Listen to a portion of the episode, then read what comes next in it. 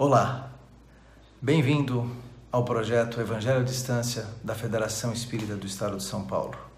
É o momento em que nós pedimos permissão para entrar no seu lar e, junto com você, refletirmos sobre algumas das passagens vivenciadas por Jesus há pouco mais de dois mil anos. Porém, antes de entrarmos no tema do Evangelho, nós agradecemos a Deus, nosso Pai, nosso Criador, pelo dia de hoje e por podermos fazer esta atividade, ainda que à distância, de modo a nos conectarmos espiritualmente sob a ótica da doutrina espírita, trazendo e esclarecendo acerca de pontos, como sempre, muito importantes, não apenas para o nosso aprendizado intelectual, mas para que nós possamos, compreendendo melhor aquilo que Jesus tentou nos transmitir, tentamos assim colocar em prática no nosso dia a dia.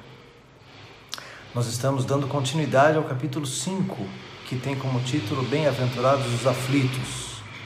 Bem-aventurados os aflitos, numa linguagem coloquial, significa dizer feliz daquele que sofre. O que, se nós tomarmos ao pé da letra, não é exatamente essa a nossa sensação quando estamos diante de um problema, seja ele de saúde, seja ele emocional, seja ele de relacionamento, material. Normalmente, quando estamos diante de uma dificuldade, o que mais queremos é tratar dessa dificuldade, sair dessa situação muitas vezes desconfortável.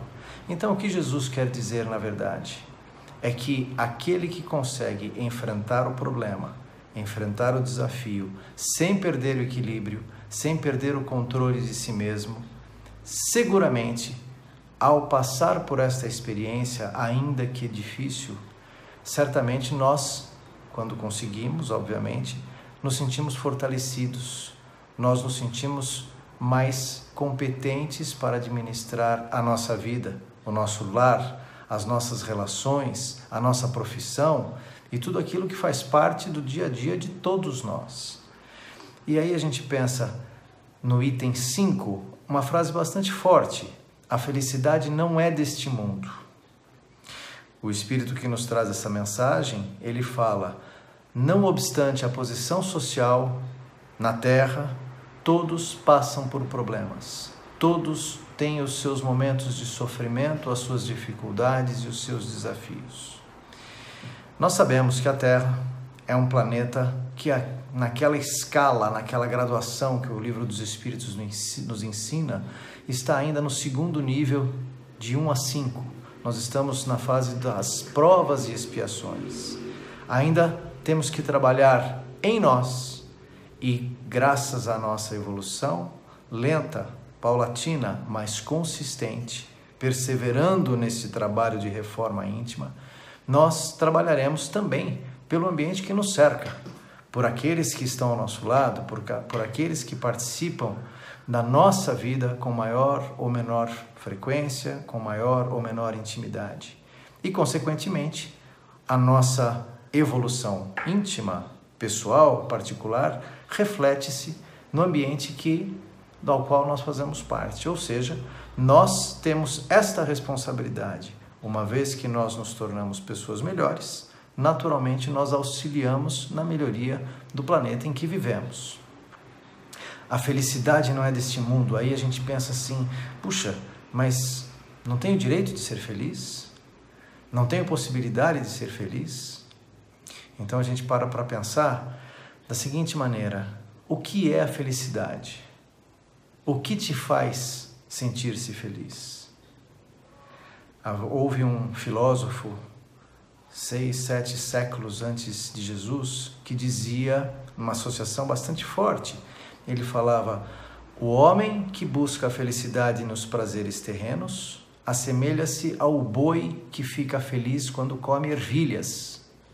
Vejam que frase interessante, um tanto forte, mas que nada mais quer dizer do que se você busca felicidade nos prazeres materiais, você está se assemelhando a um animal. Mas nós, humanos, temos a sensibilidade e a inteligência, temos a capacidade de raciocinar e temos os sentimentos que fazem parte da nossa vida. Então, obviamente, não podemos nos contentar para ser feliz com as situações materiais, por mais confortáveis, prazerosas e excitantes que elas sejam. Muito pelo contrário, muitas vezes essas situações são os motivos que levam à queda. Não é difícil a gente olhar na sociedade e ver pessoas famosas, com muito poder aquisitivo, cheias de saúde, porém infelizes e que muitas vezes buscam as suas felicidades, os seus prazeres em questões materiais. Aí a gente pode refletir também sobre aquela frasezinha pequena, mas tão significativa, incluída no Pai Nosso, onde Jesus nos ensina a dizer: O pão nosso de cada dia nos dai hoje. O pão nosso ao qual Jesus se referia não era só o alimento material. É claro, somos estamos encarnados e temos as necessidades da matéria. Precisamos nos alimentar, precisamos nos vestir, precisamos ter onde morar. Mas o pão nosso ao qual Jesus se referia de uma forma transcendental é justamente aquele alimento que nos traz, nos confere a paz interior, a tranquilidade de espírito, a consciência tranquila.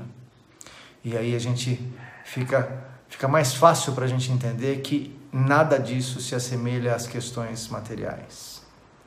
A maioria de vocês provavelmente conhece aquela música Tristeza não tem fim, felicidade sim.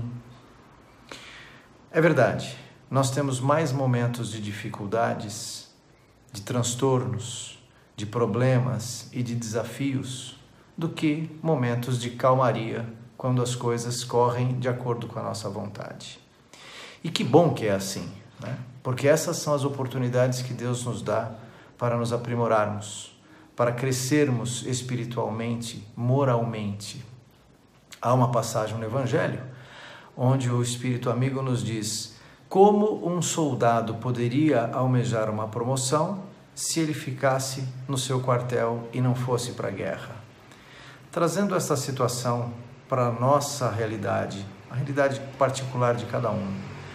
Nós só conseguimos crescer uma vez que nós superamos as adversidades. E quais são as adversidades? De todas as espécies, de toda ordem. Em casa, muitas vezes, com aqueles que compartilham do seu dia a dia, no trabalho, no estudo, na rua, nos diversos círculos sociais que frequentamos. E aí é como se fosse aquela academia da vida. Se você entra numa academia para se melhorar, para ficar mais forte, mais sadio, mais disposto, gradativamente você vai, com esforço, com dedicação, com tenacidade, você vai se sentindo melhor. É difícil para aquele que é como se diz na ciência, o indivíduo sedentário, para ele entrar numa academia e começar a fazer esteira, a levantar máquinas e pesos, não é muito agradável. Mas depois de algum tempo, nós nos habituamos a isso e, mais importante, passamos a entender que esse esforço nos torna melhor, melhores fisicamente. Então vamos transportar esta situação para a nossa realidade enquanto espíritos encarnados. Estamos aqui trabalhando na nossa evolução, procurando ser hoje melhor do que eu fui ontem. A felicidade para uns é algo fácil de atingir, porque se sacia com pouco, se satisfaz com pouco. Mas aquele que é exigente, aquele que sempre está insatisfeito, este não vai ser feliz nunca.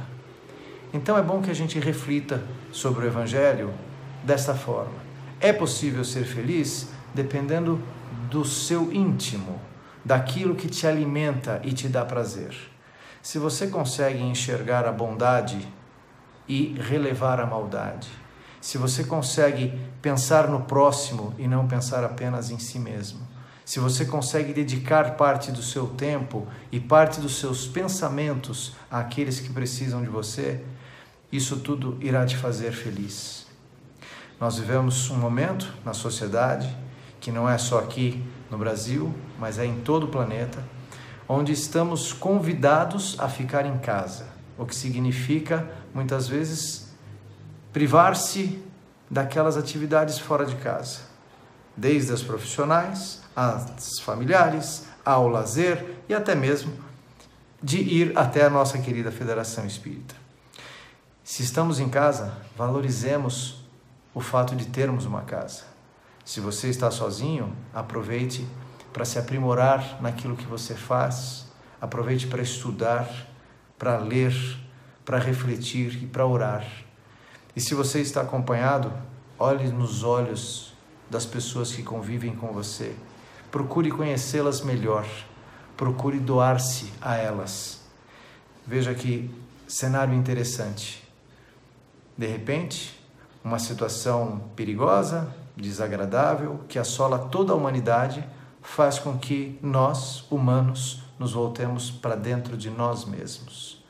Deus sabe o que faz. Que nós possamos confiar na espiritualidade que nos ampara, que nos sustenta, que nos alimenta e possamos, sim, buscar a felicidade dentro daquilo que nos é merecida e nos é pertinente. Muita paz a todos e, se Deus quiser, até o próximo Evangelho à Distância.